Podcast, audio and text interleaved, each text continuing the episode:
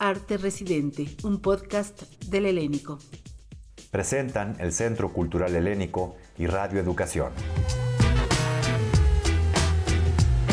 La experiencia creativa de diversos colectivos de la comunidad teatral, sus procesos de investigación y exploración escénica en residencia.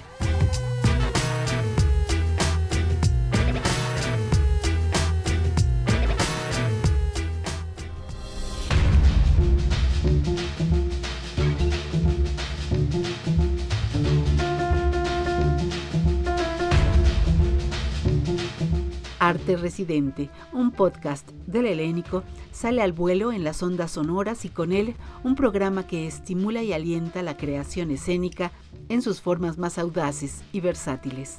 Residencias Artísticas del Helénico se ha convertido en un auténtico programa de aliento a la experimentación e investigación escénica, el cual abarca a todo el territorio de la República Mexicana. Nos pueden escuchar en distintas plataformas de podcast, los miércoles en E-Radio, Anchor.fm, Apple Podcast, Spotify, Google Podcast, Breaker, Pocket Casts y Radio Public.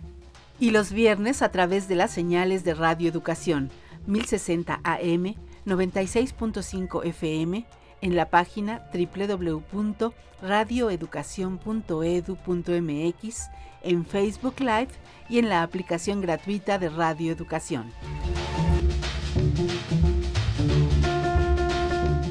Fernando Álvarez Reveil, actor, director y conductor del podcast, les presentará a nuestros primeros invitados, quienes hablarán en detalle de los múltiples atractivos de las residencias artísticas del Helénico. Ellos son el maestro Antonio Zúñiga, director del Centro Cultural Helénico, y Guadalupe Mora Reina, coordinadora académica de las residencias artísticas en 2020 y ahora en 2021.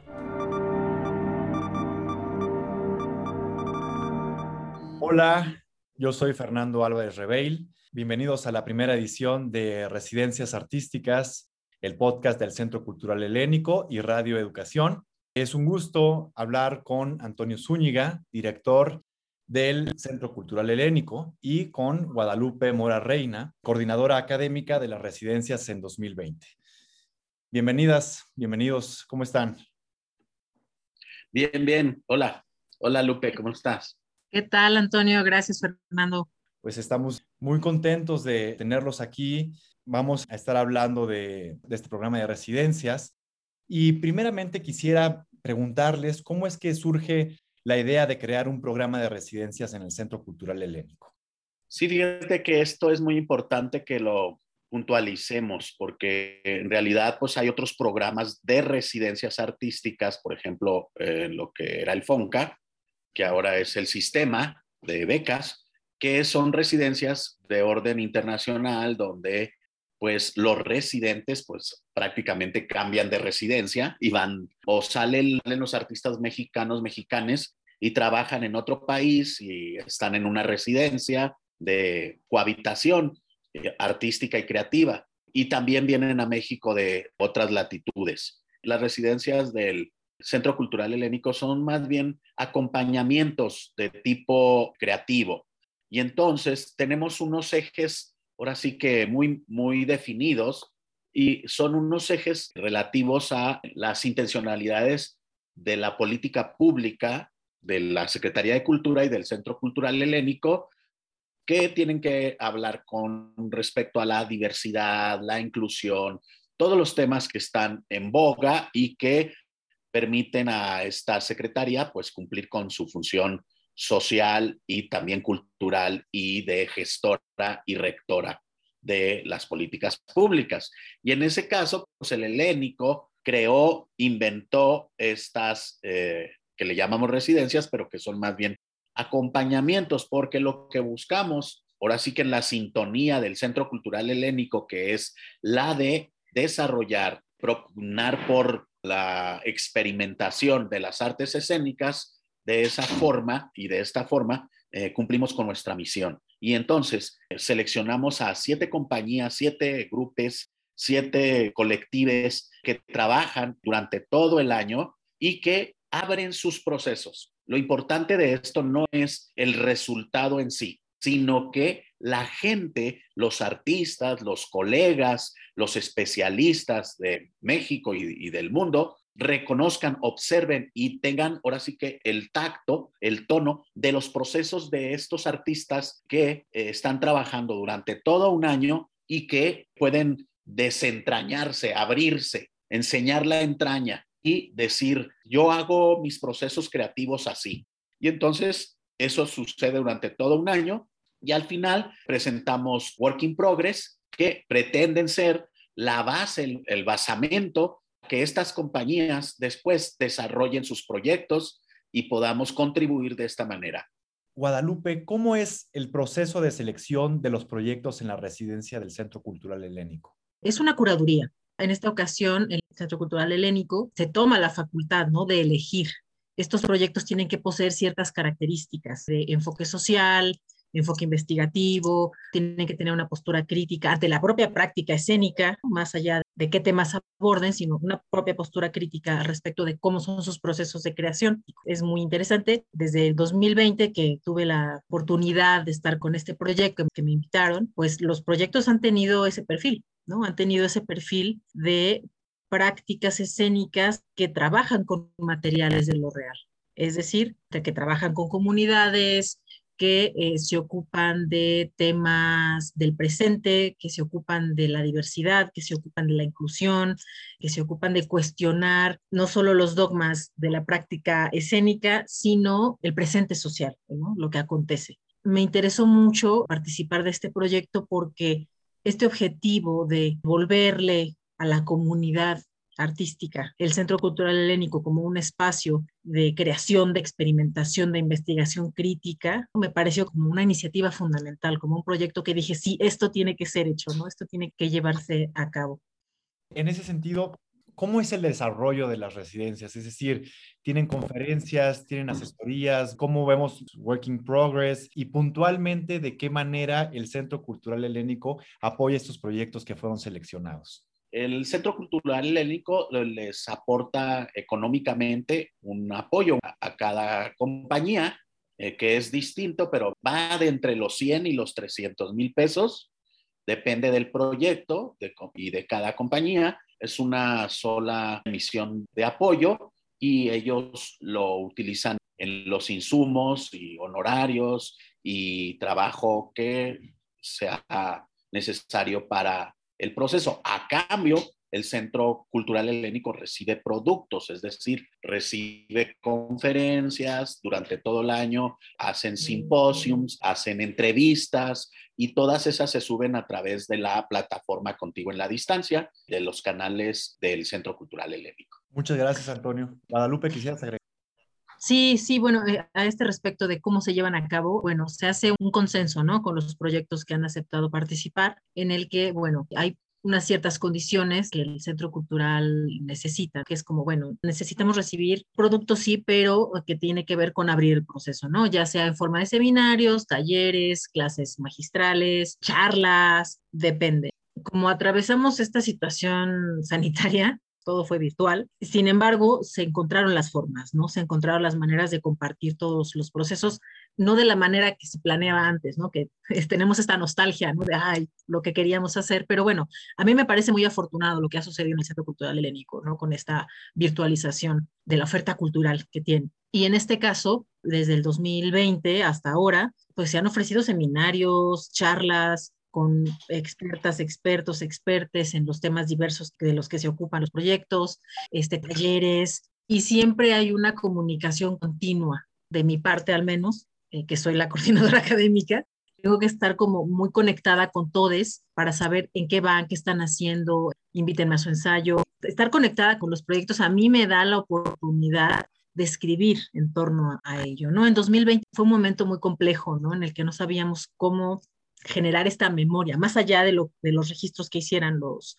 los colectivos, cómo generar una memoria de esta observación, de este acompañamiento, que a, mí se me hace una idea, una noción muy, muy interesante, ¿no? La del acompañamiento. Y ahora estoy como decantando ciertas formas, ¿no? De materializar este acompañamiento en forma de escritura, de que se va a empezar a visibilizar en, la página del helénico, básicamente, ¿no? En, escritura por ahora. Y es muy interesante cómo se negocia este acompañamiento, cómo de repente como artistas de la escena estamos acostumbrados a que nuestros proyectos son nuestros, no son cerrados, son así, son como nadie se entera, y que llegue alguien y te diga, oye, ¿qué estás haciendo?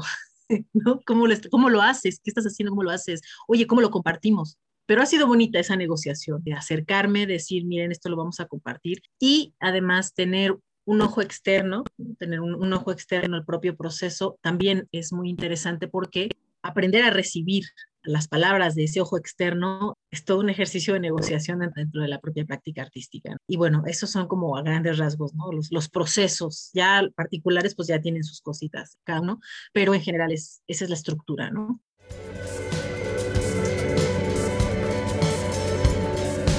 En Residencias Artísticas, el podcast del Helénico, continuaremos conociendo más de esta interesante experiencia que nos comparten Antonio Zúñiga, director del Centro Cultural Helénico, y Guadalupe Mora Reina, coordinadora académica de las Residencias Artísticas. En general, ¿qué es lo que vieron en estos proyectos que ustedes seleccionaron? Si pudieran nombrar algunas cualidades, por favor. Son proyectos que trabajan desde el espectro de lo real, lo que está pasando en la sociedad mexicana aquí y ahora y que conforman su propia incidencia. Y en eso radica su vitalidad. También eso implica cierta presión sobre el artista, la artista que participa, porque no es un proyecto por encargo, sin embargo, sí tiene que ser su proyecto incidente, es decir, que tenga una retroalimentación con la realidad. Y de esa forma, pues con tan solo nombrarlos, ahorita podría hacerlo, lo hará Lupe, pero con, con tan solo nombrarlos, ustedes que nos escuchan se van a dar cuenta de que esos proyectos son vigentes, son necesarios, son urgentes y son importantes para llevarse a escena. Es decir, se antoja que se lleven a escena o se conviertan en un producto escénico porque inciden y participan de la realidad misma en la que estamos inmersos. Guadalupe, ¿podrías hablarnos en específico de cada uno de los proyectos que fueron seleccionados y también nos podrías hablar un poco de en qué etapa se encuentra cada uno de estos proyectos, por favor? Eh, pues ahí les va. Son siete, como dijo Toño, son siete proyectos más que el año pasado. Esta vez este, el Centro Cultural se aventó el tiro de que vamos a apoyar a más proyectos, lo cual está buenísimo porque se diversificó la oferta y el abanico. Tenemos a la compañía Los Colochos Teatro, que también es una compañía reconocida, este, ya que ha tenido su, ya tiene su camino recorrido, tiene todo un repertorio interesantísimo además, tiene todo un trabajo de adaptación también brutal, que a mí me, gusta mucho, cómo se apropian ¿no? del material existente eh, dramatúrgico. Y ellos están con el proyecto Reina, que es un laboratorio escénico a partir del Rey Lear de William Shakespeare. En este proyecto ellos ahondan en temas como la vejez, la locura, el legado, la soledad, el tiempo, y en los primeros meses de, su investigación este año, pues hicieron entrevistas, visitas, investigaciones en asilos, se comunicaron con personas que están viviendo esta etapa de adulto mayor, ¿no? Y en distintas circunstancias, no es lo mismo ser un adulto mayor que vive en su casa con su familia a un adulto mayor que está asilado o asilada o asilade recogen todos estos testimonios, tienen todo un equipo interesantísimo conformado todo por mujeres artistas que están tremendas, ya las irán conociendo, ya, ya se presentaron al inicio del año, pero que ellas son las que han delineado el curso de, la investigación. Ha habido sesiones abiertas con ellos en los que conocimos a la vestuarista, a la iluminadora, a, a la compañera actriz, que es Regina Flores Ribot, una genia, es una maravillosa. En el equipo está por ejemplo, en la construcción escénica, ¿no? en la escenografía, en, este ingenio, en, el dispositivo está Auda Caraza, está Libertad Mardel en, el vestuario, y quien coordina la compañía, que es Juan Carrillo, se encuentran justo en el ensayo ¿no? de los dispositivos. No van a presentar ahorita una pieza terminada, sino que están justo ensayando los dispositivos. Eh, ha sido muy interesante cómo están abordando el tema de la vejez, de la soledad no solo guiadas o guiades por el texto de Shakespeare, sino también de la experiencia propia que ellas, ellos y ellas tienen tal, ¿no? Al respecto de esto. Y el, como el eslogan del proyecto es tiempo no permitas que enloquezca. Tenemos también al proyecto del colectivo Arte que coordinado por nuestra querida Aracelia Guerrero, maravillosa guerrera, su apellido lo dice todo. Y el proyecto que tienen en esta residencia es Un dibujo donde llora un corazón. El eslogan del proyecto es, o la frase inicial es, el amoroso silencio de las niñas y niños que buscan y esperan.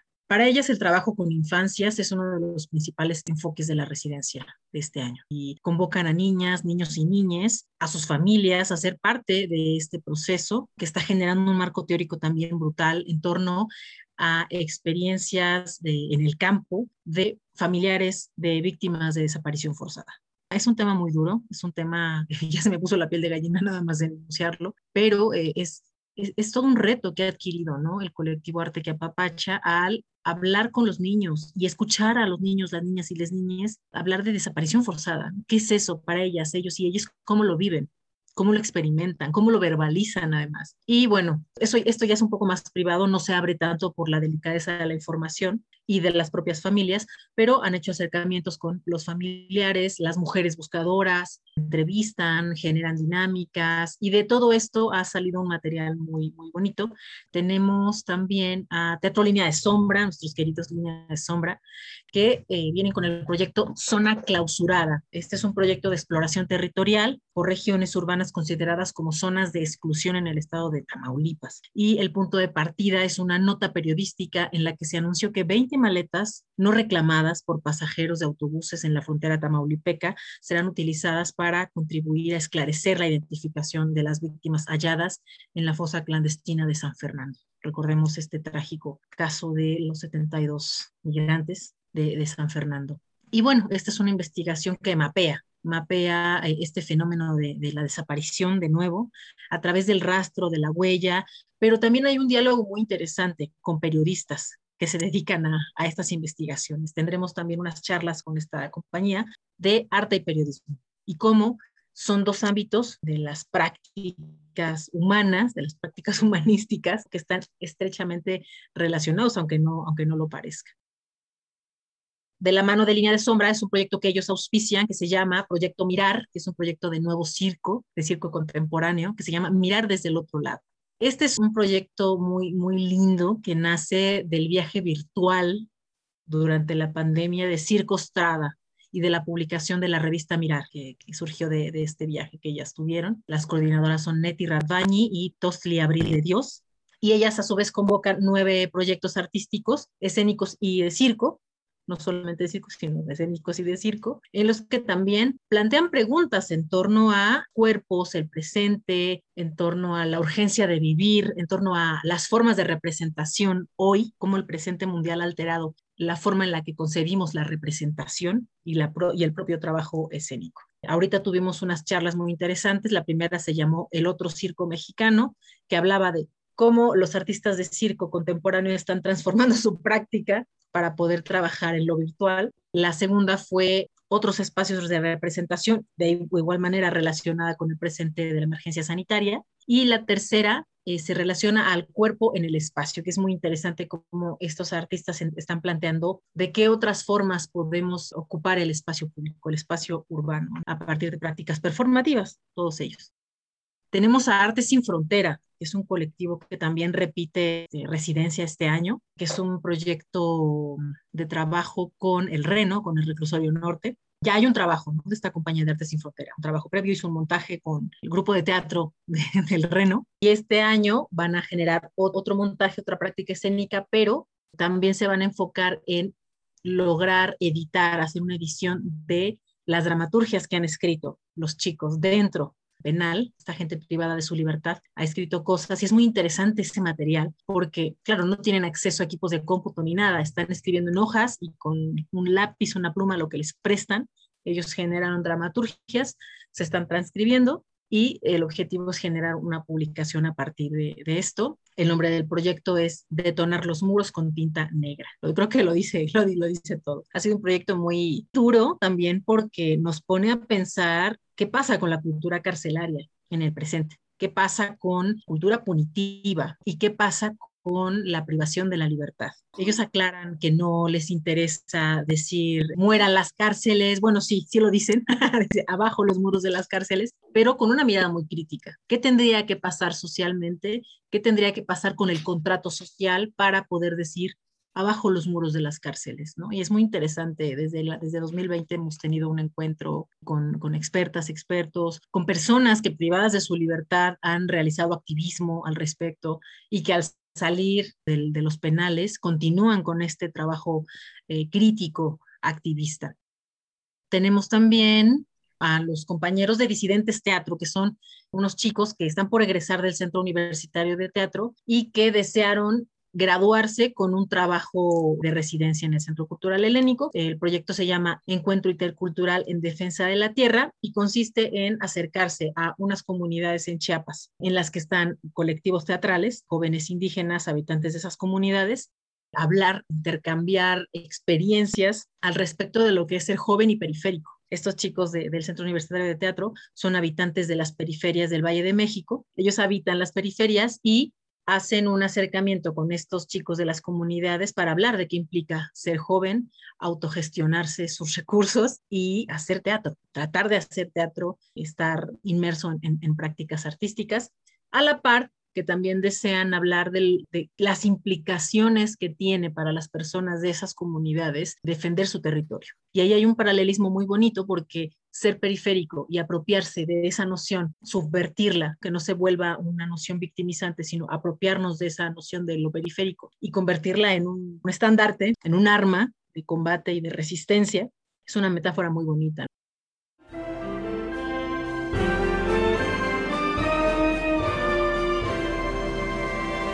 Residencias Artísticas, el podcast del Helénico, nos invita a vivir la experiencia escénica y reflexionar con los creadores que aquí se presentarán, sus propuestas de investigación y experimentación artística en la versatilidad del espacio teatral.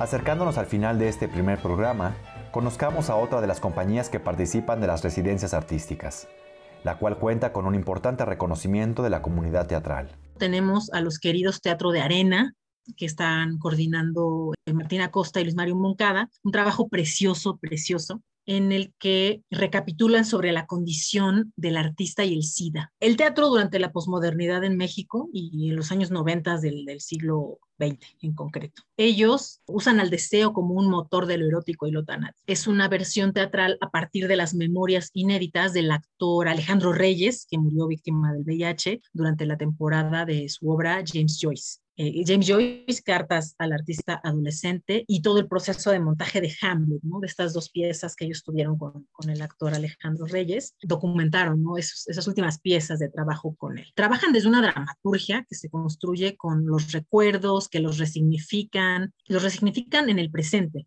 ¿Qué implicarían hoy esos postulados, esa postura de la vida de Alejandro y de la compañía hoy? ¿Cuál es el presente del arte en relación al SIDA y al VIH en el presente? Y en esta residencia han realizado actividades, acciones performativas y han generado un, repositorio muy bonito, muy interesante, que ya también se está compartiendo en las páginas del, del, Helénico, en donde están generando una especie de bitácora virtual, que también ellos han tenido que pensar cómo compartir virtualmente este proceso. Y es una bitácora en la que van subiendo textos, ¿no? En los ensayos dramatúrgicos, las experiencias de juntarse con el equipo, las dificultades, pero también reflexiones ontológicas en torno a la enfermedad, al presente y a la enfermedad. Vaya, vaya, estamos de hecho todo el tiempo pensando en el presente, en la enfermedad, pero cómo este pensamiento de la enfermedad también genera sus propias metáforas, apelando a Susan Sontag en su obra En la enfermedad y sus metáforas, cómo la enfermedad nos ha ayudado a generar narrativas, imaginarios. Al propio Jean-Luc Nancy, la enfermedad y el cuerpo abyecto le interesa sobremanera y, nos plantea el cuerpo enfermo es el cuerpo más presente. Cuando estamos enfermos, enfermas, enfermes, el cuerpo está más presente que nunca. Entonces son muy interesantes las reflexiones que hace ¿no? Teatro de Arena con el proyecto Junio en el 93. Todos los proyectos se encuentran justo en ensayos, en ensayo y error, como lo comentábamos. Están probando, experimentando. Sobre todo, algo bien importante, que se están visibilizando los procesos escriturales. Creo que lo virtual nos ha llevado a hacer un énfasis tremendo en la escritura y los lenguajes, el lenguaje visual y el lenguaje escritural. O sea, para mí han sido como dos momentos tremendos del confinamiento, ¿no? Los, los lenguajes visuales y escriturales. Más allá de las presencias que añoramos, ¿no? La presencia de carne y hueso, la presencia virtual y la presencia distanciada también genera una poética. Esa impotencia que se genera se convierte en un motor para estos proyectos. Esos son los, los siete proyectos. Muchísimas gracias, Guadalupe. En realidad suenan interesantísimos todos estos proyectos que están en residencia. Por último, quisiera yo cerrar preguntándoles cuándo se vuelven a abrir las convocatorias para entrar en las residencias a los siguientes proyectos y por qué creen ustedes que un proyecto debería de postularse para formar parte de este programa de residencias.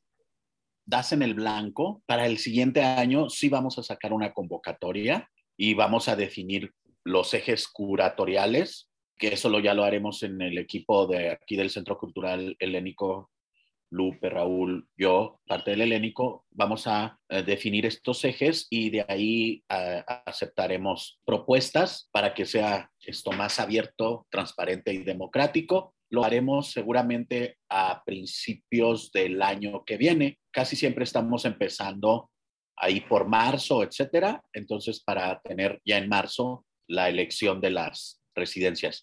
Estas residencias en su número, pues dependen un poco de la factibilidad presupuestal y entonces no sabemos cuántas serán, pero esperemos que podamos tener un buen número para que haya compañías y recibamos propuestas eh, interesantes. Será a principios del año para arrancar en marzo del siguiente. Guadalupe, ¿por qué crees que, que algún proyecto debería de postularse para estas residencias? hay muchas razones, las principales es porque está ofreciendo espacios para la experimentación, para el trabajo, para el proceso. Yo honestamente creo que el presente que habitamos, el presente que vivimos, no solo en México, mundialmente, nos está orillando a encontrar estrategias para darle continuidad a la producción artística en los países. Me parece que los gestores, las gestoras, les gestores culturales están ahorita vueltos locos, locas, ¿no? Lo que es este, tratando de hallar estrategias en cómo seguir abonándole capital simbólico a la cultura de cada, de cada sociedad. No hay parámetros castrantes, no, no hay parámetros que, que, que, sesguen tu proyecto ni que te hagan cambiarlo, como ocurre lamentablemente con muchísimas convocatorias de becas, que para poder acceder a ella prácticamente uno tiene que transformar el proyecto y convertirlo en otra cosa. Y este, en este caso no, en este caso es no. Este es tu proyecto, mantente firme, decide cuál es el curso y generemos, generemos capital simbólico crítico. Muchas gracias de verdad por esta conversación. Antonio Zúñiga, director del Centro Cultural Helénico, y Guadalupe Mora Reina, coordinadora académica de las residencias del 2020. Yo quisiera invitar a todos los que nos están escuchando para que se mantengan muy atentos de lo que está sucediendo en este programa de residencias y que nos sigan escuchando en Residencias Artísticas, el podcast del Centro Cultural Helénico y Radio Educación. Muchas gracias a todas, a todos y a todos. Antonio, muchas gracias. Muchas gracias, muchas gracias y, y, síganos en este podcast que vamos a inaugurar, que es una complicidad con Radio Educación y que estamos muy contentos de arrancar. Ojalá ya las siguientes sean más amenas y fluidas porque estarán nuestros artistas explicando sus proyectos de viva voz. Encantados, encantades de estar con todos y con todas y con todos.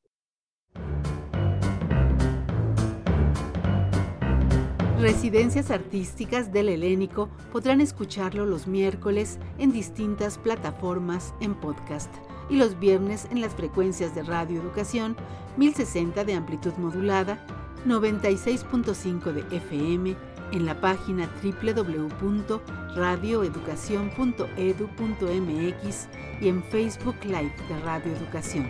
Agradecemos la amable y entusiasta participación en este primer podcast de Antonio Zúñiga director del Centro Cultural Helénico, y de Guadalupe Mora Reina, coordinadora de residencias artísticas del Helénico 2021. Les invitamos a entrar en www.helenico.gov.mx y conocer las actividades y los descuentos que brinda el Centro Cultural Helénico. Y seguir los programas en distintas plataformas de podcast, los miércoles en eRadio, Anchor.fm, Apple Podcast, Spotify, Google Podcast, Breaker, Pocket Casts y Radio Public. Y los viernes a través de las señales de Radio Educación 1060 AM, 96.5 FM, en la página www.radioeducacion.edu.mx, en Facebook Live y en la aplicación gratuita de Radio Educación. Arte Residente, el podcast del Helénico. La experiencia creativa de diversos colectivos de la comunidad teatral sus procesos de investigación y exploración escénica. Realización, Guadalupe Mora Reina, Lucero Díaz, Sonia Riquer, Elena Reina y Fernando Álvarez Rebeil. Una producción del Centro Cultural Helénico y Radio Educación.